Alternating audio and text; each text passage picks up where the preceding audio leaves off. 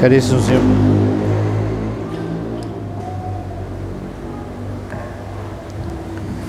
celebramos hoje então, irmãos e irmãs, o nosso padroeiro São Francisco de Assis.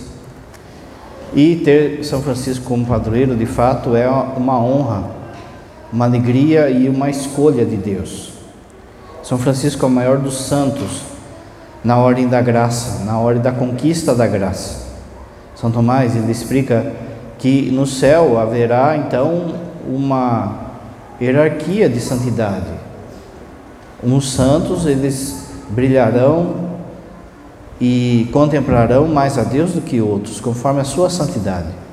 E São Tomás explica que existem dois, duas formas desse crescimento na ordem no céu da graça, da santidade. A primeira é aqueles que Deus escolheu para rodearem a encarnação do Verbo. Esses são aqueles então que fazem parte da, da história de Jesus. Os pais de Jesus, os apóstolos e os santos que rodearam a vida pública de Jesus. Para esses, então, Deus deu graças especiais e no céu eles de fato são os maiores santos. Logo depois vem os santos que conquistaram por, por via da graça, da misericórdia, da santidade essa estatura de serem grandes. Portanto, nenhum deles foi maior do que São Francisco de Assis. Jesus, mesmo quando aparece a Santa Margarida Maria Lacoque, lá nas aparições de, da medalha milagrosa, ele vai dizer que ninguém se assemelhou tanto a ele assim aqui na terra como São Francisco de Assis. Ninguém se assemelhou tanto a Jesus como São Francisco de Assis. Tanto que São Francisco é chamado pela igreja de o outro Cristo na terra. Ele de fato viveu o Evangelho e veja que a, grande, a coisa é tão grande que às vezes a gente, sabendo da história, a gente não percebe direito. Mas você sabe qual é o pedido que Jesus faz para São Francisco? Vai e reconstrói a minha igreja. Veja, uma frase dessa não pode ser dita para qualquer um. É de fato alguém então que impactou a igreja, de tal forma que, ainda em vida, haviam mais de 30 mil seguidores de São Francisco de Assis. O tanto de milagres e de é, pregações e de exemplos que ele trazia na sua vida. É por isso que o padre, então, já que na ordem das, da graça, o padre vai falar também da devoção seráfica São Francisco de Assis. A tradução, a tradição, a gente acabou de ver a novena dos anjos e a gente viu que os serafins são aqueles anjos que pegam fogo de amor por Deus e que nenhum anjo, nenhum, nenhum desses anjos são maiores do que ele. E a tradução a tradução vai dizer, a tradição vai dizer que o trono que era reservado a Lúcifer foi perdido por ele e foi dado a São Francisco de Assis, por conta da sua humildade e da sua santidade. Então veja, de novo, é uma graça a gente ter São Francisco de Assis como padroeiro. De fato, não é assim, não, não é competição, não é? Cada santo, vai dizer o Papa Bento XVI, é uma página do Evangelho escrita no chão da terra. Porém, se o próprio Jesus elogia ele dizendo que ninguém se assemelhou tanto a ele como São Francisco de Assis, então veja a graça que é a gente ter ele de padroeiro. É por isso que nessa homilia a gente vai ver São Francisco de Assis e os dons do Espírito Santo. O quanto que São Francisco de Assis, por ser essa figura de Cristo, estava cheio do Espírito Santo. Como a gente sabe, o primeiro dom do Espírito Santo é o dom do temor de Deus. O temor de Deus ele tem duas, duas facetas. A primeira é saber o tamanho de Deus e saber a nossa pequenez. É não, se, não, não nivelar Deus por baixo. É saber a grandiosidade de Deus e quem a gente é. Isso faz com que venha o segundo lado da moeda do dom do Espírito Santo, do temor de Deus, que é: se Deus é tão grande, tão grande, e eu sou tão pequeno, então eu tenho que ter medo de perdê-lo. O temor de Deus, então, é o medo de perder Deus. A pessoa tem a noção exata da grandeza de Deus e da sua pequenez. Ela vê que Deus se derrama em favor dela, ao encontro dela, e aí ela pensa: eu não posso perder Deus. Esse dom do temor de Deus aparece na vida de São Francisco, de modo especial em dois momentos. Na sua conversão, a sua conversão se deu de fato com a noção exata de quem Deus era e de quem Deus, de quem ele era. Porque no início, como jovem e como filho de pais burgueses, burguesia era na Idade Média o pobre que ficou rico ou que está subindo em escala. Então havia tanto na família de Francisco, principalmente no pai, a mãe já não, a mãe é muito devota, mas principalmente no pai, a ideia de ascender socialmente, de ser grandioso. E isso foi ensinado a Francisco. E Francisco, então, ele cresce com sonhos de grandeza, de orgulho. E o modo, ele não se destacava pela beleza, não se destacava pela inteligência. O modo como ele achou era sendo cavaleiro.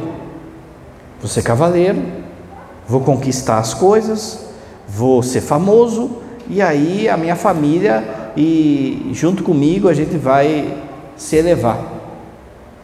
No entanto, também não servia para isso. Tanto que ele vai preso e ali muitos que ficavam presos, eles eram resgatados pelos pais. Os pais, eles pagavam o resgate do filho ou do, do parente, do marido, que fosse, e resgatava a pessoa que estava presa. São Francisco de Assis, de novo, o seu pai estava em ascensão. Então o seu pai vai buscá-lo, vai pagar o, o, o, resgate. Só que antes disso, vai demorar para chegar a notícia que ele está preso. Enquanto ele está preso, cai na mão dele um, um evangelho é, é, faltando pedaço. Mas Deus ali vai falando no coração dele, e a parte que toca o coração dele é de fato: se não fores como uma criança, não fores pequenos, não entrareis no reino dos céus. Aquilo já incomodou. E depois do resgate, ele volta para casa e volta diferente.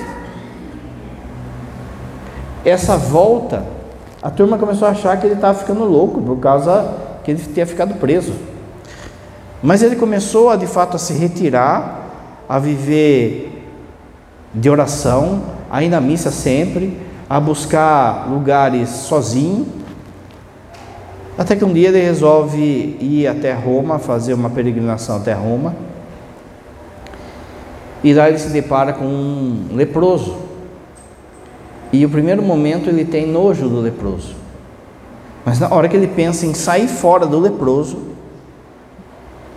ele escuta no coração dele: Sou eu. E ele percebe então que era Jesus falando com ele. E ele vai lá então e beija o leproso. E a partir daquele dia, de fato, se deu a conversão de São Francisco. E a partir daquele dia, ele tem medo de perder Deus. Ele chora, ele se alegra, ele conta para as pessoas, ele fala da, da grandeza de Deus, do amor de Deus. A partir de uma verdadeira conversão, então, a pessoa começa a ter medo de perder a Deus. E começa, por exemplo, a viver na graça, a não brincar com, com a vida da graça, a não rifar o estado de graça. E assim foi então São Francisco de Assis a vida toda Quanto mais ele foi crescendo na ordem da graça, mais havia esse santo temor de perder a Deus. Tanto que tem a passagem famosa que você sabe, que ele pega o crucifixo e sai gritando na rua: O amor não é amado. Essa é uma frase de quem tem o dom do temor de Deus. que consegue perceber o quanto que Deus o ama e a gente não é nada. Mas mesmo assim Deus quis nos amar. Então é necessário que eu tenha medo de perdê-lo. O segundo dom do Espírito Santo é o dom da ciência, que é um dom famoso. É uma das coisas mais famosas que tem em São Francisco e até que a gente tem que tomar cuidado. O dom da ciência é o dom de você enxergar Deus nas coisas, na criação. Quando a gente fala que São Francisco amava a natureza, amava a criação, no fundo, no fundo, é o dom do Espírito Santo da ciência.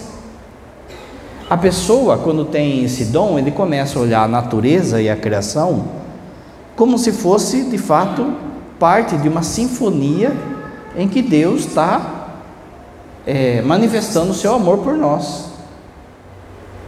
O amor de São Francisco às criaturas não é um amor bobo. Hoje em dia querem transformar São Francisco de Assis num tipo de hippie, sabe? De, de exagerando esse amor à natureza. Há um amor centrado, um amor de novo, que vem do Espírito Santo, pelo dom da ciência, de saber que a criação tem o seu devido lugar, o seu devido valor. O Papa Francisco acabou, de, hoje, ele acabou de denunciar uma carta nova sobre a responsabilidade que a gente tem com a natureza.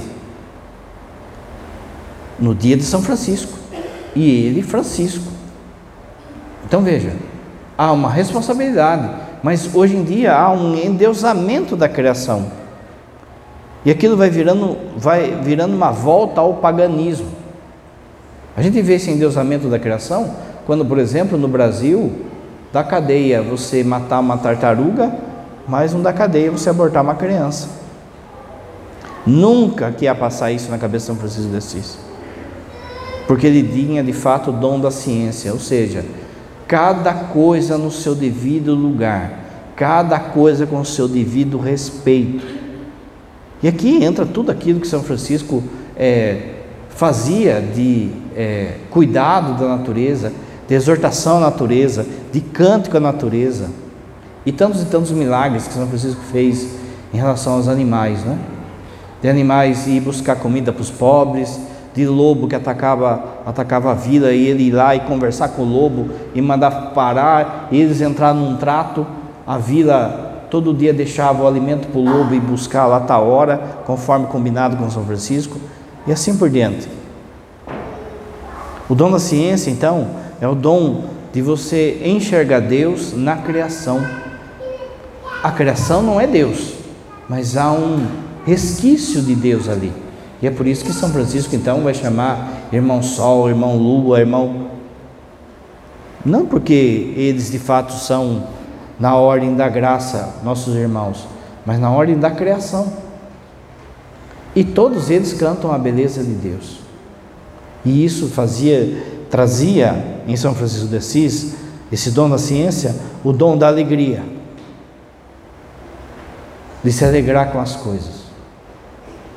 Às vezes a gente não se alegra com as coisas, não se alegra com as coisas simples, com as coisas que Deus criou, não se alegra com o sol, com a chuva. A gente está sempre reclamando, porque está calor, porque não está chovendo, porque agora está chovendo demais, porque está frio, porque isso, porque aquilo outro a capacidade de se alegrar também com um dom de cada coisa que Deus criou para nós. Olha essas flores, as mulheres que arrumaram, mas antes de tudo foi um dom de Deus. Os animais que a gente tem, quanto que nos fazem bem os animais, não é? Quem tem um cachorrinho, quem tem um passarinho, um papagaio, um... quanto faz bem os animais para nós? Quanto que nos ajudam, não só espiritualmente, mas também humanamente. Quantas pessoas que são livres, às vezes, de depressão, de um monte de coisa, por causa que a companhia que eles têm é um animal. É um dom de Deus. Mas, de novo, São Francisco sabia o seu devido lugar. Cachorro não é filho. Cachorro é cachorro. Não é? São Francisco nunca ia tratar um cachorro como criança, como filho. Dom da ciência sabe o seu devido lugar, nem mais nem menos, mas de fato como um dom de Deus. Aprender com São Francisco a se alegrar com o dom da ciência, com tudo aquilo que Deus nos derrama em cada dia. Cada dia é feito para nós. Essa noite de hoje foi feito para nós. Deus pensou em nós quando fez essa noite. O terceiro dom, o dom da fortaleza, que é a firmeza diante das provações. Quanta provação passou São Francisco de Assis?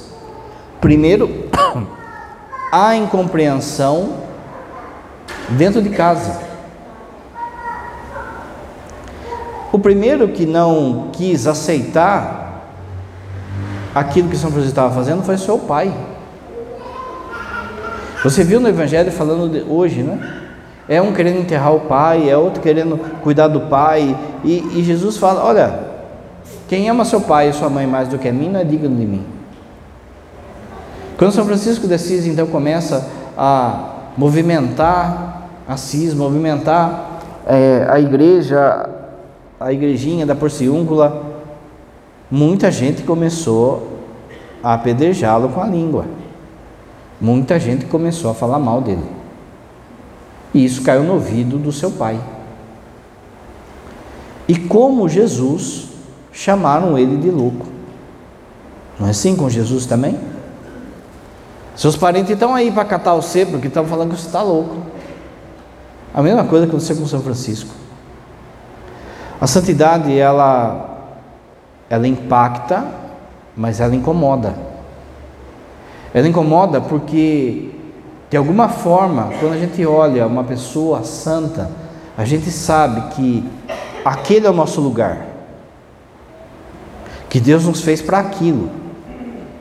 Mas por muitas vezes eu não quero ir para aquilo, eu não quero ser daquele jeito, então é melhor chamar o outro de louco. Então é por isso que às vezes você, mesmo dentro de casa, já recebe perseguições.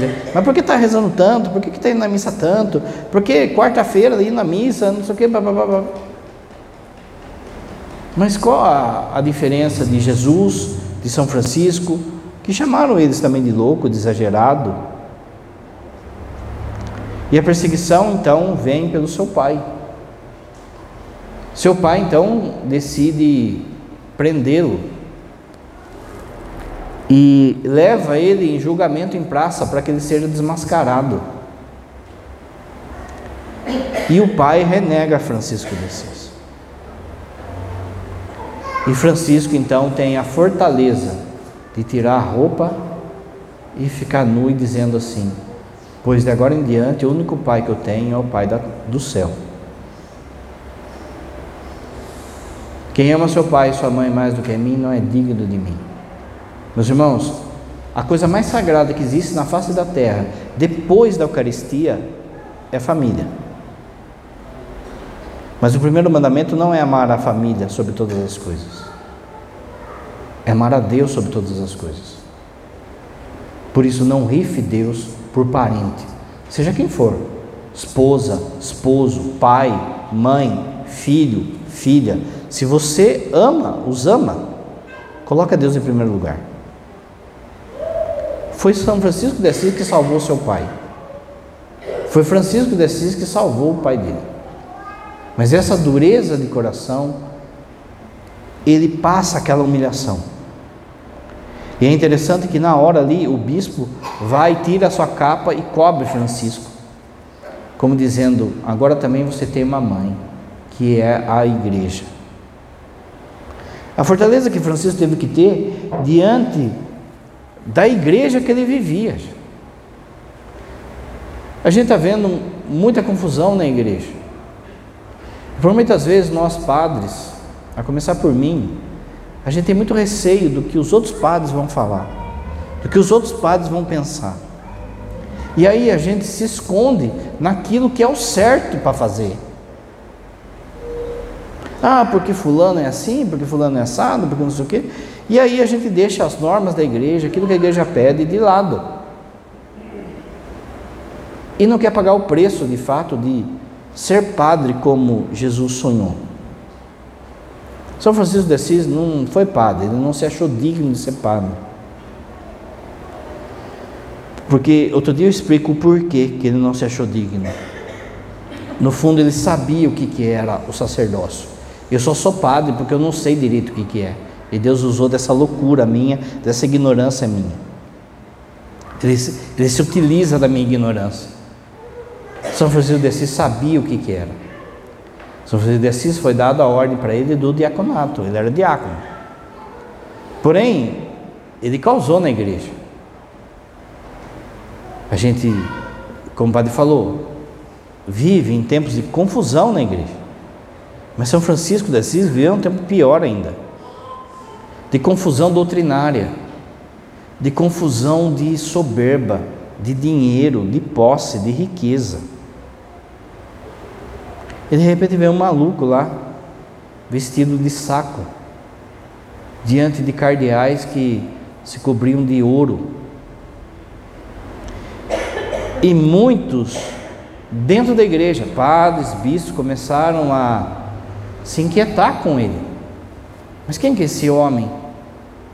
É lógico que a igreja tem que ter prudência. É, um, é uma época de muita confusão na igreja, de muita heresia na igreja. A igreja teve que intervir várias vezes em relação a cátaros, aos, aos albigenses, um monte de heresia que teve. Então, de repente, aparece essa pessoa e começa a arrastar uma multidão de mendigos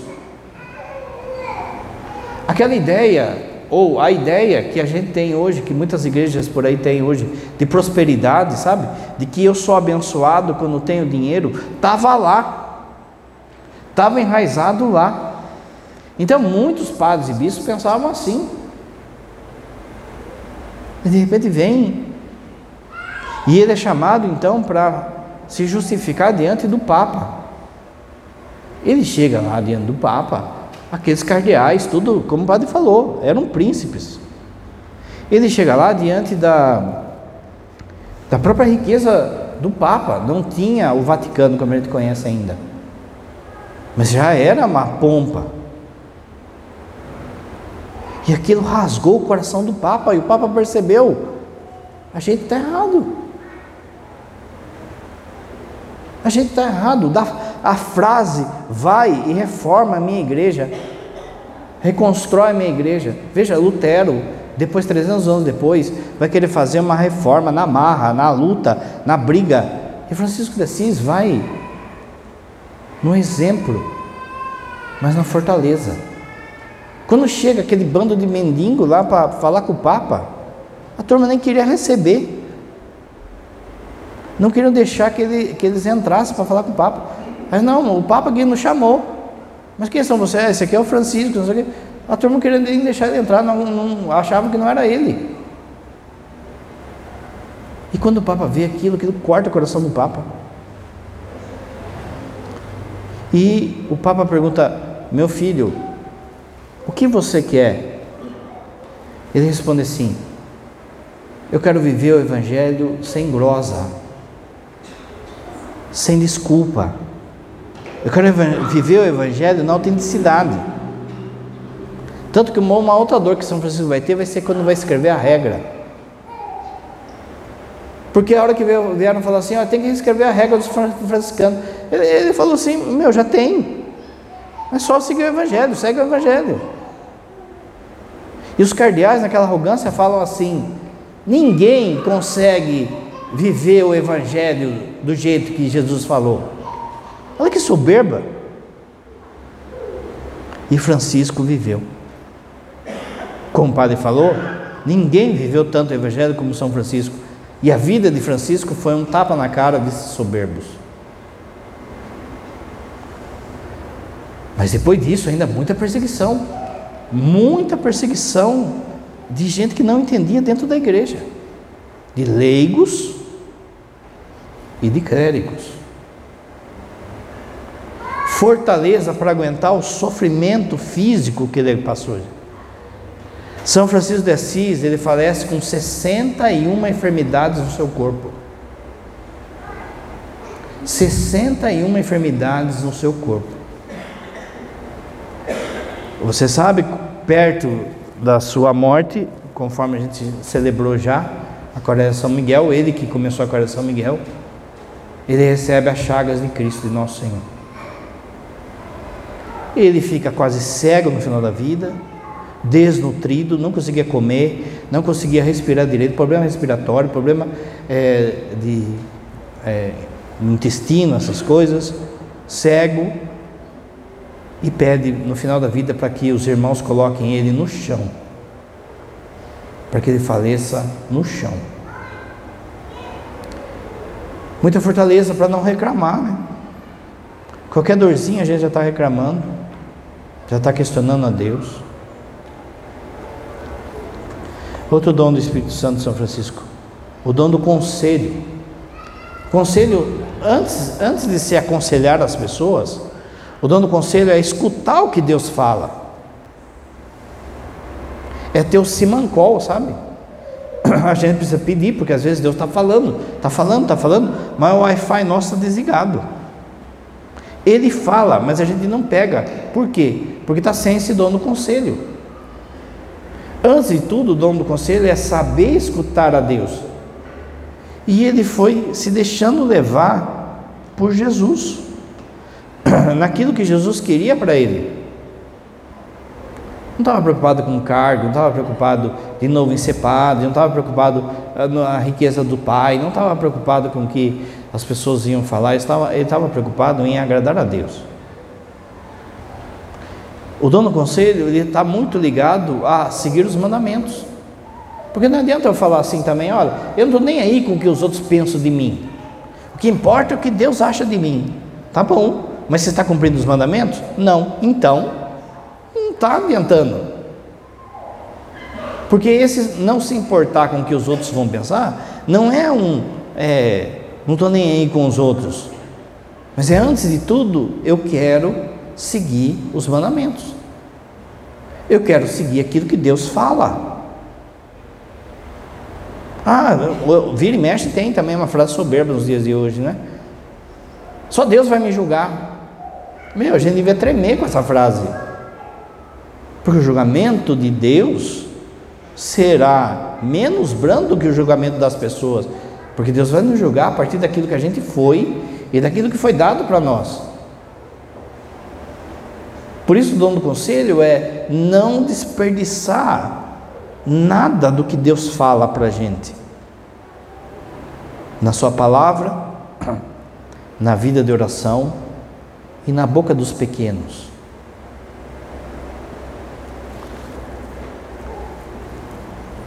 Você lembra que no começo da sua vocação, ele rezando lá na igrejinha, diante da cruz de São Damião, aqui na nossa paróquia tem uma, está lá na São Francisco, lá do Pira, lá embaixo, lá, uma cruzona bonita lá de São Damião. Uma cruz daquela, que Jesus fala, vai e reconstrói minha igreja. De início ele não entende, falta discernimento, falta o dom do conselho. Ele pensa que é reconstruir a capela ele começa a né, arrumar o telhado, arrumar a parede, arrumar aquelas coisas todas. Mas ele, sem saber, vai ser um instrumento de Deus, como o padre acabou de falar aí, ó, de um impacto na vida da igreja que vai mudar tudo. Se a gente seguisse de fato o dom do conselho, a gente escutasse Deus, gente. Você ia escutar Deus falando, vai reconstrói minha família que é a sua família.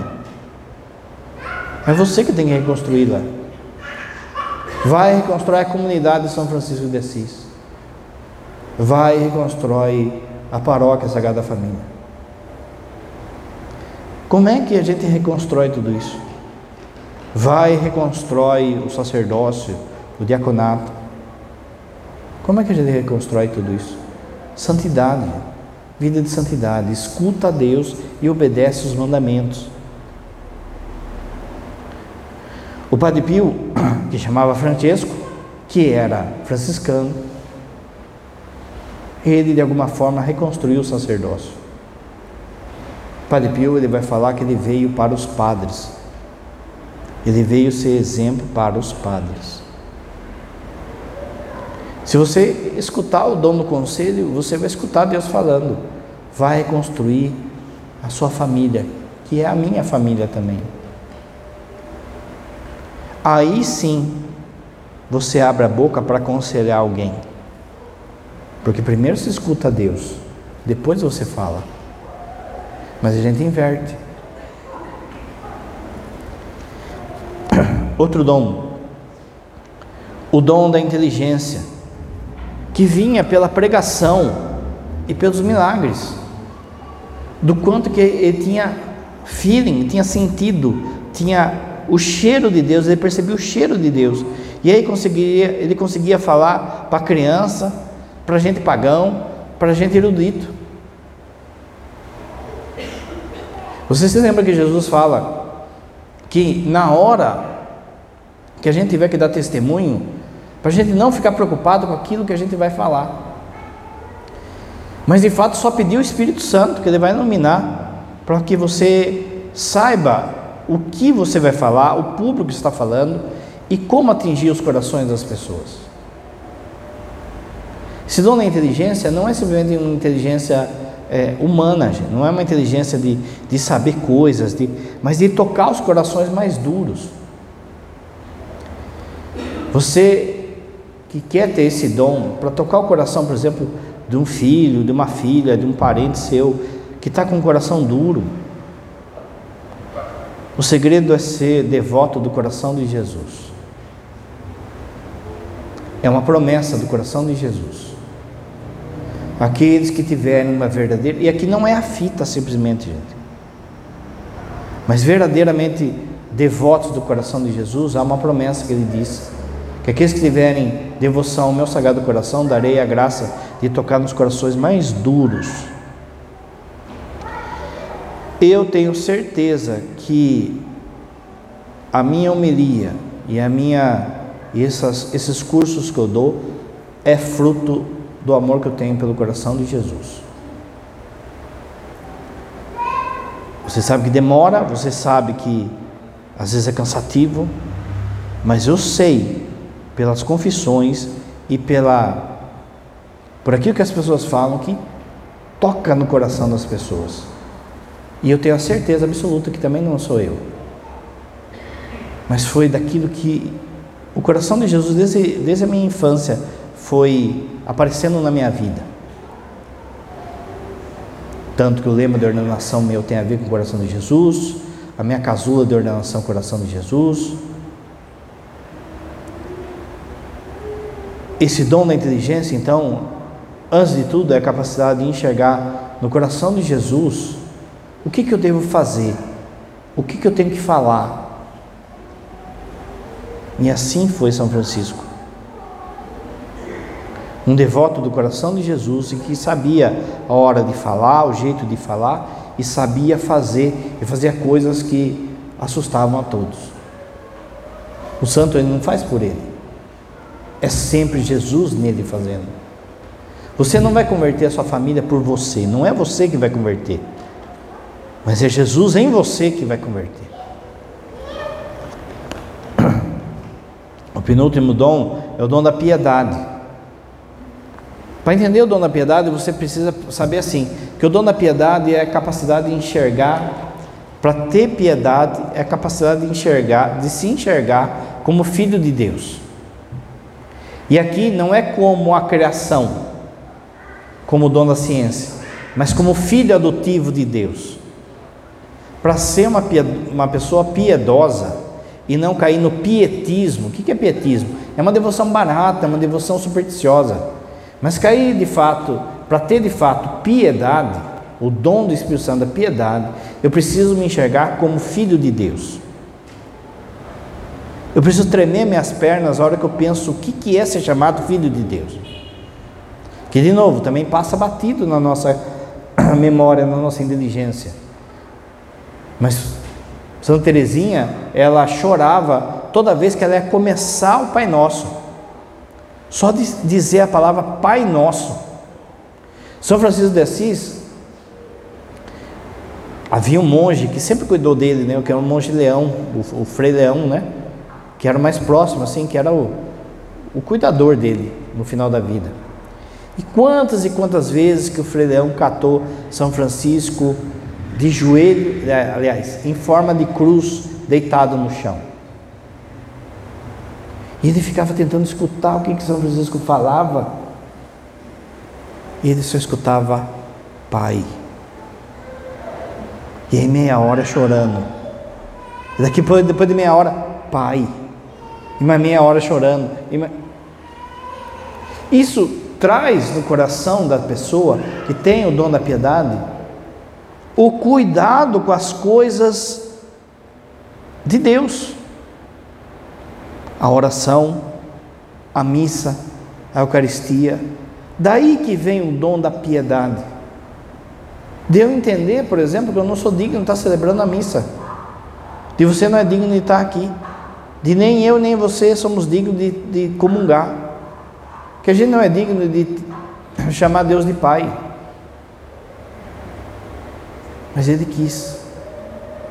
E isso de fato comove o coração. Comoveu o coração de Francisco e deve comover o nosso coração.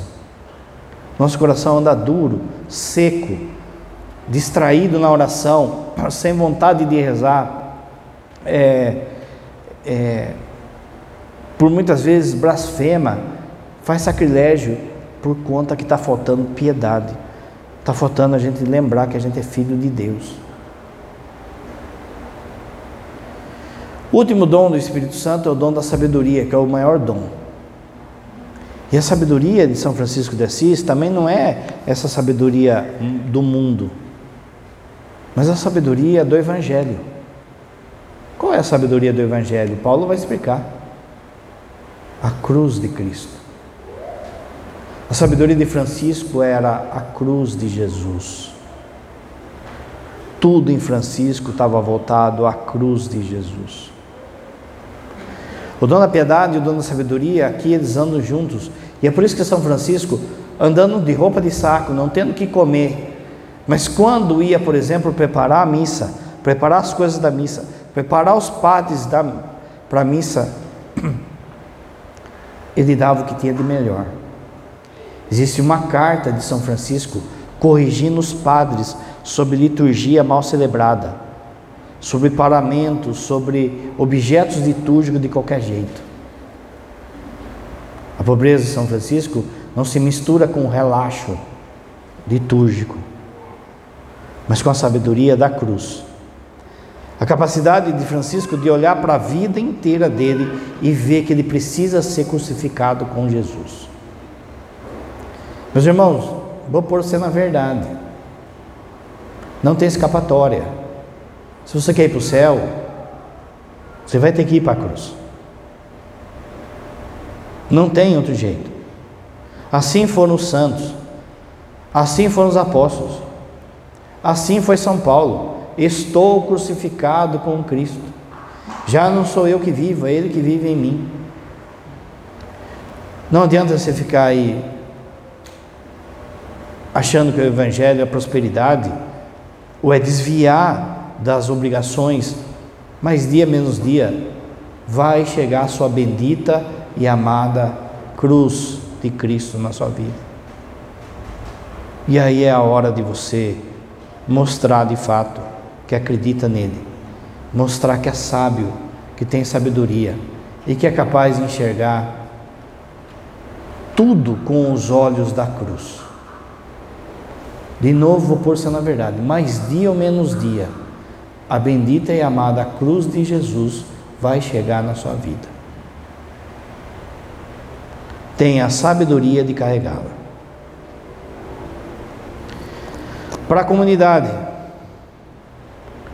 Padre tem falado que nenhum padroeiro é dado à toa, que cada padroeiro de paróquia ou de comunidade é um sinal do que Deus quer para aquele povo. Se a gente é a Sagrada Família, é porque a primeira missão de toda essa paróquia é lutar pela família. Se aqui é São Francisco de Assis, além de lutar pela Sagrada Família, todo mundo, todas as comunidades, há algo específico de São Francisco que você que é dessa comunidade tem que fazer. Não adianta você vir aqui como um funcionário do sagrado. como um pastoralista que vem aqui só faz coisa e não se santifica. Para ser devoto de São Francisco de Assis, você tem que fazer três coisas que o padre vai falar agora. A primeira é humildade. Quando você pensa assim, fala um santo humilde. Quem que você lembra? Por isso, comunidade de São Francisco, vocês não podem se perder em rixa, em disputa de poder, em disputa de quem manda, de quem sabe mais. Seja o último. Que haja uma disputa, mas uma disputa para ver quem vai ser o servo de todos. Uma verdadeira humildade que não fica debatendo, que não fica questionando, que não fica brigando, que não fica jogando fofoca, que não fica. Como falei, senão vira uma ONG. Cada comunidade tem algo que é próprio seu e é preciso vivê-la, senão vira uma ONG, senão vira amigos de bairro. A marca primeira dessa comunidade tem que ser a humildade. E a humildade, de novo, não é se fazer de coitado, é saber a sua missão, saber o seu lugar, é a obediência, é saber falar, o jeito que fala, o padre falava no CPAE sábado. Você pode perguntar tudo para os padres, mas saiba o jeito que pergunta. Porque o jeito que pergunta já é ofensivo às vezes. Já é orgulho às vezes. Entre vocês, veja, às vezes, veja, você não fica irritado com o seu filho, com a sua filha, quando fica lá com, com briguinha de, de bobeirinha lá, de, às vezes vem em todas as comunidades, não estou falando que é só aqui, mas às vezes, sabe, aquelas diz que me diz que aquelas coisinhas, meu, será que eu fico pensando, será que estão escutando o que eu estou falando? Será que eu estou falando lá na homilia, será que estão ouvindo? Às vezes é briga por causa de lugar, gente, de sentar na igreja, esse é o meu lugar, meu. Às vezes esse lugar é um posto que eu tenho na igreja, uma função. Não só eu que faço, só eu que sei. Se eu não só eu não ensino outra pessoa, já mostra um orgulho meu que eu não eu quero me mostrar insubstituível. Eu tenho que lembrar que eu vou passar. A humildade de sim ser respeitoso com os outros, com as pessoas com os pequenos de Deus. Como o padre falou, o padre está falando para a comunidade de São Francisco. Então a gente tem que pegar características dele. A primeira característica é, uma das primeiras características de São Francisco é humildade. Então, olha para o seu padroeiro e aprenda a ser humilde. Segunda, a castidade a castidade não só na questão sexual, mas a questão da castidade naquilo que a gente fala, naquilo que a gente olha. A gente tomar muito cuidado com a malícia da nossa fala. Não é só palavrão. Por exemplo, sabe aquela pessoa assim que o padre explicou 15 dias sobre a inveja, lembra?